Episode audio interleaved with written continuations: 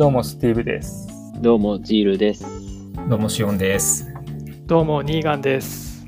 TimeTree Tech Talk、今回2回目かな、始まりました。はーい。始まりました。よろしくお願いします。今日は4人で。お願いしますよろしくお願いします。はい。シオン、ニーガンがあと iOS チームの2人で今日手を挙げて出演してくれました。ちょっとね、まだね、2回目なのでかなりこう探り探りの収録、まだ続いてますが、うんうん。ここから数回は、なんか各チームいろいろ話を聞いて回ろうかなと思っているので、今日は簡単なこう、チーム紹介っていう回ですね。なんか最近、最近っていうか iOS チームって結構朝会とかやってますよね。そうです。毎日朝会をやってるんですけど、あの、うん。ちょっとその、朝会の監修というかがありまして、あの、はいはい。まずオープニはいングとエンディングに何か映像を流すっていうのを、あの、続けてまして、朝会のオープニングとエンディングがある。そうですね。まあ最初はなんか、あの、はいはい。景気づけに音楽かけるみたいなことをやってたんですけど、だんだん、なんかあの、戦隊もののオープニングとかを、えっ、と、はい。シリーズを順番にやるみたいなことを流れになり、で今何をやってるかっていうと、えー歴代ゴジラ映画の予告編を見るというのをやっています。予告編を見るっていう、そうですオープね。ニングとかじゃなくてね。じゃなくて予告編見て、さらにその作品の解説を、えっ、と、10分ぐらいやってます。開始。それ、ゴジゴジラの解説を、じゃあ、え、調べながらやってる調べながら話す。そうです。えあ、調べながら。ここでね、多分ね、す聞いてくれてる人がだんだんこう分かんなくなってきてると思うんですけど、朝会の趣旨って何ですか？朝会の趣旨は、えそれ普通。に今何をやってるかと、まあ、相談事項を各自、えー言うっていうやつなんですけなるほど、まあ、その前後にね、ちょっと遊びを挟んでるという。なるほど、なるほど。はいはいであくまでもゴジラはおまけですね。そうですね。はいあのそうなんですけど、すごいボリュームが最近ちょっと、そちらの方に偏りがちっていうのがありますけどね。はい大丈夫 盛り上げ要素大事ですよね。やっぱりそういうことでね。でそうもなんか盛り上がりすぎちゃう時があると。ちょっとみんな真面目なんで、あの、はいしっかり調べて、あの、説明してくれるんですよね。はい。はい。結構詳しくなりそうですね。いろいろ。戦隊に詳しくなるとか。あと結構その、時代時代のその社会情勢とかも含めて、ね。非常に勉強になってます。あー。へなんかその、ー。そのコンセプトはこういう背景から来てるとか、そういう話が出てくるってことですか？ね。そうですね。まあまあ、あとはその、当時の、えーっと、まあ、例えば沖縄が返還されたから、ここ舞台を沖縄にしているみたいな。時代背景があったりとかっていうのがいや、そのエンターテインメントを通して日本の歴史を学ぶみたいなと ころもありますね。まあまあまあまあ。まあ、いいでしょう。いいでしょはい。じゃあ早速今日の本編行ってみたいと思うんですが、いくつか、えっと、そのチームについての基本情報を聞いていこうということで、ジールにね、今日いろいろとちょっと用意してもらっているんですよ、話題を。う。はいなので、はい。ちょっとジールにバトンタッチしつつ、はいはい、聞いていはい。きましょうか。はい。じゃあ最初はあれですかね、iOS チーム、まあさっきね、朝会もやってるみたいな話とかもありましたけど、何人ぐらいで今チーム構成されてるんですか？はい。えっ、と、一応、総勢8名ですが、えっ、と、そうですね。そのうち1名のミーは、えっ、と、主に、え広告チームの、えーリード、プロジェクトマネージメントみたいなところをやっているので、えっ、と、実質7名体制という感じになってますかね。はい。うんうんうん。そうか、iOS チームからこうリードメンバーというかね、がいたりもするという感じなんですね。今まあ、えっ、と、広告とかっていう話もありましたけど、えっ、と、iOS としては、こうカバーしてる領域っていうんですかね、プロダクトとかっていうのは、まあ、タイムツリーの iOS アプリありますよね。そうですね。そこもたん、まあ当然担当。はいあ。と他にありますっけね。基本、まあ、えー、iOS アプリだけなんですけど、えー、細かく言うと、チ、ウォッチああ、用ウォッチのアプリアプリ。はいはいはい。ります。はい。はいはい。なるほどなるほど。そのあたりが担当領域ってことですね。あとは、シオンが、えっ、と、入社したのが結構早い、2016年とかですよね。ですね。はい。なのでうん古くからいるメンバーで、対照的にニーガンは、すごく最近入社されて、はい、昨年の12月ですね。割とその新しい目線で、ちょっとニーガンからも iOS のチームのちょっと変わってるところとかも今日聞いてみたいですけど。ちなみに、えっ、と、人数7名、今7名でやってるっていうのの、だいたいどれぐらい、古い人が多い、あ新しい目の人が多いですか？最近新しい目の人が増えてきてるって感じですか？結構バランスよくいるかな。バランスよく増えてってる。ファニーが、ファニーが今2年目って言ってましたけど、うん。うん。ファまだ2ニー年しか経ってないのかっていう。なるほど。あるあるですね。毎年一人ぐらいは入ってるんですかね。うーん、平均するとそんな感じかもですね。うんうんうん。あなるほどな iOS のそのプロダクトで、まあどんな技術使ってるか、まあどんな言語を採用して、どんなアーキテクチャでとかっていう話とか、まあそのあたりを聞ければいいなと思ってるんですけど、そのあたりっていかがでしょはい、えっ、と、そうですね。タイムツリー最初のバージョンがもう2015年とかなので、当時、えっ、と、ちょうど Swift が発表されたばっかりぐらいのタイミングだったんですよね。うはいはいはいはい。なので、えっ、と、いきなり Swift で書くっていうのはちょっとハードルが高すぎたので、えー、オリジナルは Objective-C で書かれてまうした。ん。うんはいうん。で、そこから徐々に、まあ、新しい部分を Swift で書き始めて、うん。で今多分、トータルで言うと Swift の方が多くなってるかなと思います。うーん、なるほど。で、まあもちろん全部ネイティブで、えっ、と書いていて、うんなんだろうな、アーキテクチャ的には割とあの伝統的な MVC をうん。使っうんていて、うん。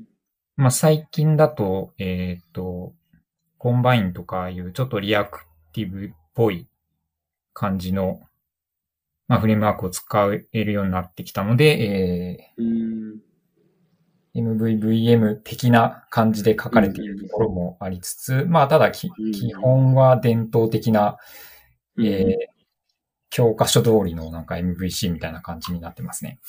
うーん。なるほど、なるほど。こういうなんか新しい技術の取り入れ方みたいなところとかっていうのは、チームって結構話し合ったりとかするんですか？そうですね。何か、えっ、と、こういう風にやっていきたいみたいなのは、まあ、チームで相談して決めてやっていったりとか、あとは、まあ、うん。なんか新しいプロジェクトが走り出した時に結構、そそこだけ今までとは別画面を作ったりするので、そこでなんかうん新しいことを試したりとか、まあ、最近だとうかを、まあ、導入していったりとか、いうことをやってます。うん。うーん。なるほど、なるほど。ウィジェットとかそういうところですかね？Swift UI って。あ、そうですね。Swift、えっ、と、ウィジェットはそもそも Swift UI でしか書けないみたいな、うんうんうん。えっ、と、まあ、制約があったりするんで、まあ、そういうところは、うん、えーもちろん、えーそれを使ってますし、えーうんそうですね。はい。Apple Watch とかが出た時も多分、そこも新しく作る部分なので、最初から Swift で書いたりとかっていうことはやってましたね。うーん、なるほど、なるほど。最近のはい PJ だとあのプレミアムとかではうん割とうん SwiftUI が使われていて、うん。あの、シオンが作ってくれた購読画面とかはもうフル、ほぼ SwiftUI ですよね。そうですね。あと、プレミアムで言うと、あの、課金周りの開発をやったんですけど、はい。そこも、えっと、ちょうど、その、ストアキット2っていう新しい、えー課金周りの API が使えるようになったタイミングだったので、えーそれを導入することで結構、まあ、楽に開発できた部分があるかなと思っています。結構そのね、課金周りみたいなのは、まあなんか社内から聞こえてくる声としてはすごい大変だったみたいな 話をよく聞くんで、ここはぜひね、また別途ね、こう、詳しい話とか聞けたらいいなって感じですね。そうですねうん。今ちなみに Swift と Objective-C、さっき Swift ちょっと優勢みたいな話もありましたけど、何パーぐらいだと思います？Swift が50.6%。あ、本当にちょっと。あ、でも Objective-C が8.1ってなってるな。他、え、本当か ?C プラが14%もあるの？ななんでだろう？なるほど、なるほど。じゃあまあでも、体感的に、まあはいだいぶ Swift の方が勝ってきてるっていうのがあると。はい。5対1ぐらいになってるっていうことですね、多分。これ、そうですね。だいぶ優勢ですね、そうすると。ちなみに今週自分が作ってた場所ももともと Objective-C の画面だったものを今 Swift 化にするっていうので、2画面ほど Swift 化にしましたんで、また多分そこの割合ちょっとだけ変わるかもしれないです。なるほど。そういう移行っていうのは結構、あの、プロジェクトのし進行と合わせてやれるところをやるみたいなスタイルでやってるんですか？そうですそうねで。すね。うん。やっぱりその、なんだろうな、手を入れてない画面はずっとそのまま残り続けているっていうはいはいはい。感じですかね。うんうんうん。うーん。ちなみにニーガンが、その、やった2箇所のページっていうのはどことどこですか？NPS ってあの顧客満足、えっと、ユーザー満足度を測定する画面があるんですけど、そこの画面がもともと Objective-C で書かれていて、へーで、今回あのプレミアム機能の満足度も取りたいっていうところで、うんうん、じゃあその、えっ、と、機能を追加するタイタイミングで全部 Swift 化にするっていうふうにやって進めてました。なるほどね。じゃあ本当にちょっとずつちょっとずつ今置き換えていってるっていうことなんですね。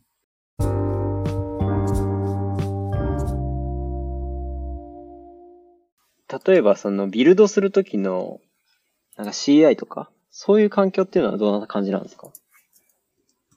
えーそうですね。CI は基本今 Bitrise を使っているんですけれども、うん大体この Bitrise で、えーとアプリケーションのビルドだったり、あとは、えーとファストレーンっていう、まあそおのアプリ開発、iOS アプリの開発するときに使っている、まあいろいろタスクランナーみたいなものがあるんですけど、それの実行環境も大体 Bitrise を使ってやっています。ただちょっとうんうんうん Bitrise の方が、あの、プライシングがちょっと変わりまして、はいはいはい。で、えっ、と、今、一応据え置きでできてるんですけど、新しくこう、なんて言うんでしょうね、アップグレードすると新しい料金が適用されてしまうっていうところで、今、徐々に GitHub Actions っていうものに置き換えを進めているところです。うんうんうんうん。なるほど。今そこはじゃあ作業をしてるところなんですね。そうですね。ちょっとまだ進捗が 芳しくないですけど。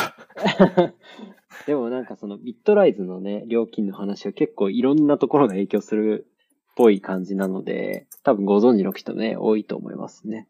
そうですね。あとは、えっ、と、スサンドボックス環境とかにアプリを配信するときは、えー今は、えっ、と、ビットライズ経由でデプロイゲートを使って配信してるって形ですね。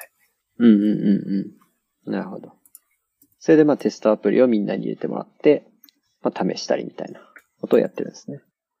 ちょっとエンジニアじゃない視点からちょっと聞いてみたいんですけど、うんうん。その料金体系の話が出てきたんですけど、やっぱりそういうコストとかは結構エンジニアの中でもシビアに見てたりするんですか？そうですね。あの、今回のビットライズの料金体系変わって、えーちょっと桁が変わるぐらいのレベルになったので、さすがにちょっとそうですね、そこは気になるみたいなところはありましたね。結構現場から意識的に変えていこうみたいな話だったんですね。そうですね。まあ、桁が変わるだとね、確かに。ちょっとビビりますよね。とメンバーの話とかを聞いていきたいんですけど、さっきね、あの、ちょっとずつ、あの、平均的に入ってきてるみたいな話もあったんですけど、どんなチームのメンバーの雰囲気っていうのは、なんかざっくり言うとどんな感じの雰囲気だと思います？まあ、特にそうですね。新しく入ってきたメンバーなので、ニーガンとかから見て、どういう感じの人たちだなってこう、思われました？まあ、あの、そうですね。結構朝会とかを経験してると、うんうんうん。皆さんすごい喋るのが楽しいんだろうなってぐらい。喋るのが楽しい。喋るのが楽しい。なるほど。楽しそうにやってますか？朝会をじゃあ。もう朝会はもう、そなんでしょうね。あの、さっきシオンが言ってたように、今、今週、えっ、と、やってる、もう僕は勝手にゴジラ概論って呼んでるんですけど、ゴジラ概論。はい。ゴジラ概論全員履修してるともう、なんでしょう、静かにこう、動画を見るというよりかは意見をこうみんな言い合ってるっていうので、和気あいあいとしていて、なるほど。そうですね。我々の中での履修をしてるっていう感覚です。一をしてる。なるほど、なるほど。ちょっと去年僕いなかったんですけど、ね。うん。その、戦隊ものと仮面ライダー概論の履修もしたかったなっていう。ああ。なるほど、なるほど。今までのシリーズも結構良かったと。ジールは仮面ライダーの時に、あの、専門家として、あの、講義しする側の？で、はい、い来てもらやってたんでそう、、そうですね。あの、ねシリーズ通して結構ずっと話に行ってましたね。そういうコラボレーションもありなんですね。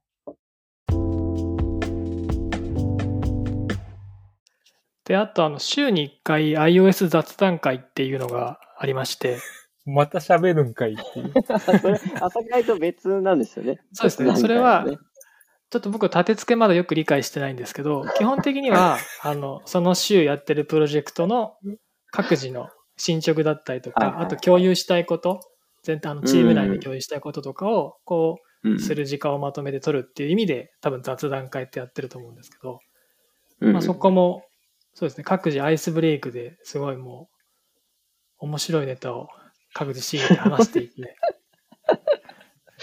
で、それをあの、シオンが、あの、毎回ラジオ化してくれていて、社内ではそれをき視聴する、あの、聞くことができるので、それも楽しいんですけど、何よりやっぱりその雑談会の中での、やっぱりみんなこう喋るのが、あの、うんなんて言うんでしょうね。みんな好きなんだなっていうので、まあ、掃除で仲はいいですね。ちょっと説明すると、もともと、えっと、あの、雑談会っていうのは、その、週1あって、あの、そ、そそれしかなかったんですよ、もともとは。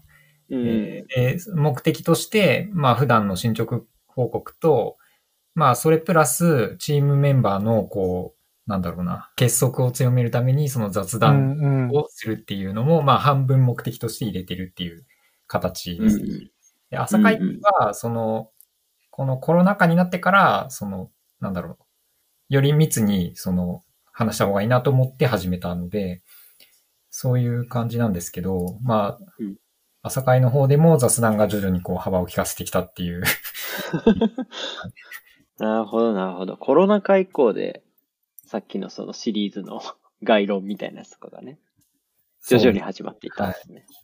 面白いですよね。雑談を、そう、雑談の部分をラジオ配信する、社内ラジオ配信しているというのが結構珍しいかもしれないですね。結構好きで聞いてる社内の人もよくいるイメージですね。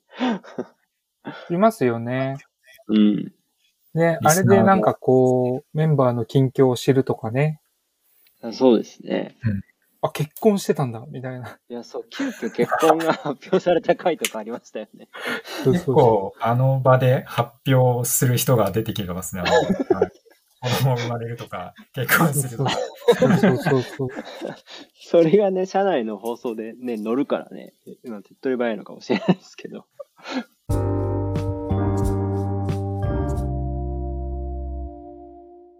まあもちろんあの雑談もあるんですけど、結構その意見の言い合いとか、あの、ん。うん。こういう今回このプロジェクトでこういうふうに、えっ、と、アプリの中の、なんて言うんでしょうね、あの、仕組みというか、設計を変えるかもしれないっていうところで、うん。えっ、と、まあ、その雑談会の中で相談するっていうこともありますし、うんうんなので結構あのい非同期でのし働き方の上でのなんか情報共有とかも結構盛んにできてるのかなっていうふうに個人的には思っています。なるほど。うんうんうん結構僕から見ても、タイムツリーのエンジニアさんはみんな、その、割とコミュニケーションの工夫をいろいろしているなって感じますね。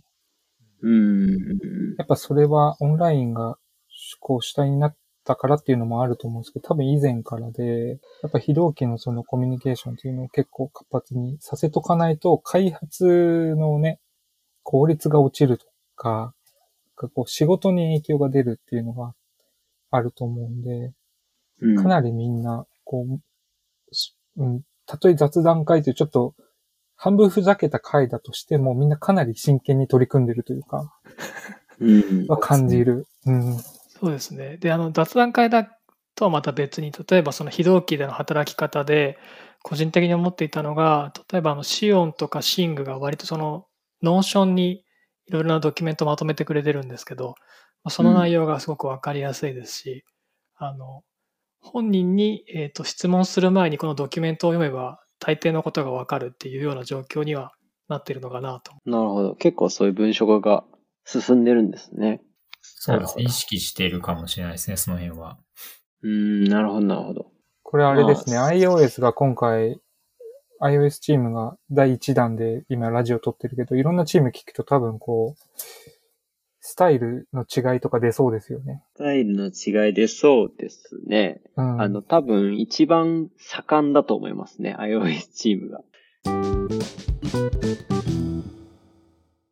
今まあ、あの、やってく、やってるっていうか担当してるアプリとか、まあ、プロダクトのコードとか、まあ CI 環境とかでもいいですけども、まあそんな中でこう、ざっくりどんなことに取り組んでるかっていうのを、まあ特に技術的な話題ですね。みたいなところを、もし聞かせていただけたらなと思うんですけど、いかがでしょうか？はい、えっ、と、そうですね。えー最近その、起動速度改善とか、うんえープロダクトの改善部分っていうのを、まあ、担うプロジェクトが、えっ、と、立ち上がったっていうことがありまして、自分がそのメンバーとして入ってるんですけど、うん。えっと、まあその中で、えー直近では結構起動速度とか、あとカレンダーのパフォーマンス、表示のパフォーマンスみたいなところを、えっと、チューニングしてより快適に使えるようなっていうところうん。を、はい、取り組みまして、結構それで、えー成果が上がって、うんうん。数字的にも体感的にも、あの、早くなってるんじゃないかなと思います。すごい早くなりましたよね。なんか自分でもすごい感じますよ。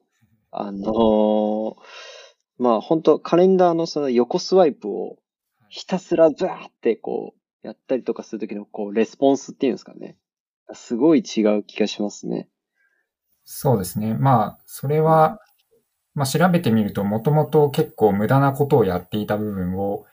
そぎ落としていったっていうところなんですけど、まあなかなかその普段、あの、機能追加、機能追加を繰り返していくと、うんそこら辺のチューニングが後回しになってしまって、うん。うんうん。えーだんだんこう、使い勝手が悪くなるっていうことが起こるので、まあ、こうう部分の最適化っていうのは非常に重要かなと思ってます。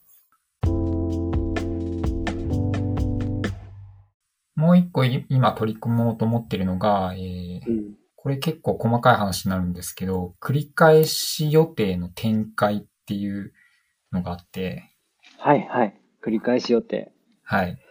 毎週月曜日みたいな予定を作ると、うんうん。そうですね、月曜日に全部こうバーっと予定が入るじゃないですか。はい。あれを。どうやって実現するかっていうやり方が、まあ、いくつか考えられるんですけど、えーっと、iOS はですね、えーっと、その繰り返し予定が作られると、その繰り返し分の予定を、そのアプリの中で、えー実際の予定のデータとして作って、うん。えー保存するっていうことをやってるんですね。うんなので、えっとまあ、無限には作れないので、うん。最長5年先までとか、まあ、ある、えっ、と、上限を設けて、バーッとうん。予定をたくさん作って保存してるんですけど、うん。えっ、と、まあ、それをやると、その表示の時は、えっ、と、すでに作られた予定を表示するだけなので楽っていうメリットはあるんですけど、どうしてもその、うん大量の予定を作らなきゃいけないってなると、その、えーログインしした後にその予定を同期したりするときに、まあその繰り返し予定が大量にあると大量の予定を作らなきゃいけなくなって、とても時間がかかるんですね。うん。なるほど。それを改善したいっていうのがあって、うん。えーその予定を事前にこう、たくさん作るのではなく、表示する段階で、どこにその繰り返し予定の繰り返し分が来てるんだっていうのを都度計算して、カレンダーを表示するっていうやり方に切り替えようとしています。おー、なるほど、なるほど。なので、まあ、これは表示するときに、多少計算コストが上がるんですけど、まあ、それよりも、その、予定をあらかじめたくさん作る、作らなきゃいけないっていうところがなくなるほことのメリットの方が大きいという判断をして、で、さらにそれをやると、その5年先とか制限もなく、うんえー無限に繰り返しっていうこともできる、原理的にはできるので、はい。うん。そういうふうに変えていこうとしてます。なるほど、なるほど。結構この繰り返し予定っていうのは、本当カレンダーサービスならではの、こう悩みとしてよく挙げられるんじゃないかというところですよね。かなりハマりポイントですね、これは。そうですよね。なるほどですね。これちょっとこの後も多分他のチームにも聞いていくときに、なんか毎回出てくるような予感がしてますけど。確かにね。これと、あと、よく出るのはタイムゾーンとかですね。タイムゾーンですかね。ただまあグローバルでやってるので、旧暦周りの話とも結構ありそうですし。う んまあ、こちなみにならではです。はい。あの、速度改善のやつ、えっ、と、一番最新のレポートをちょっと確認してみたんですけど、iOS がですね、16.4%改善、速度改善、12.8%速度改善。まあ、いろんな、こう、セグメントで速度改善の分布出してくれてるんですけど、うんうん。かなりの改善ですね、これね。なるほど。なんか普通に体感としてわかるぐらいですもんね、結構。うんうんうん。素晴らしいですね。アンドロイドの方がもっとすごいんですけど、アンドロイド50%改善とか出てますね。50%。それは負けてられない、負けてられないですよ。えーっていう数字が。そうですね。だいぶ、あの、エヴァンがやってたんですけど、すごい大変そうでした。そうなんですね。でも確かにそのさっきシオンが言ってたように、まあなんかいろんなものをこう継ぎ足してきてるから、もうそれが壊れないように直さなきゃいけないじゃないですか。そうですね。すっごい大変ですよね。でも、如実にここは使い勝手、使い心地に関わるところだから、外せないっていうのもあって、本当に大変そうだったけど。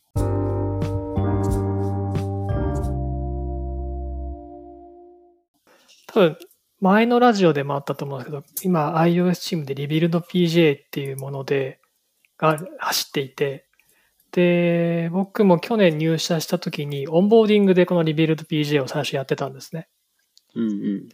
で、このリビルド PJ っていうのは何かっていうと、あの、今、えっ、と、 RestKit っていうあのフレームワークを TimeTree のアプリで使っていて、で、これが、まあ、あの、バックエンドから API で取得してきたレスポンスをアプリ内で、えーかまあ、なんでしょう、モデリングして、またあのアプリ内の DB に保存してっていうところをこう手軽にやってくれるフレームワークなんですけど、ただそれがもう、えっ、と、もうメンテナンスがほぼされてないので、それをやめて、あ、もともとそれがまあ Objective-C で書かれてるっていうのもあるんですけど、なので、、このタイミングで自前で作っていこうっていうところで、えっ、と、置き換えていってるっていうのがやってるんですけど、うん。これが、まあ、まだ、えっ、と、100%完全に置き換わってないっていうところが、うん。まあ、今課題としてまだあって、で、まあ、チームの中でも自分たちがやってるプロジェクトだったり、そういう機能の中で置き換えるタイミングがあったら、その都度置き換えていってるんですけど、というわけで、まあ、ちょっと先はまだ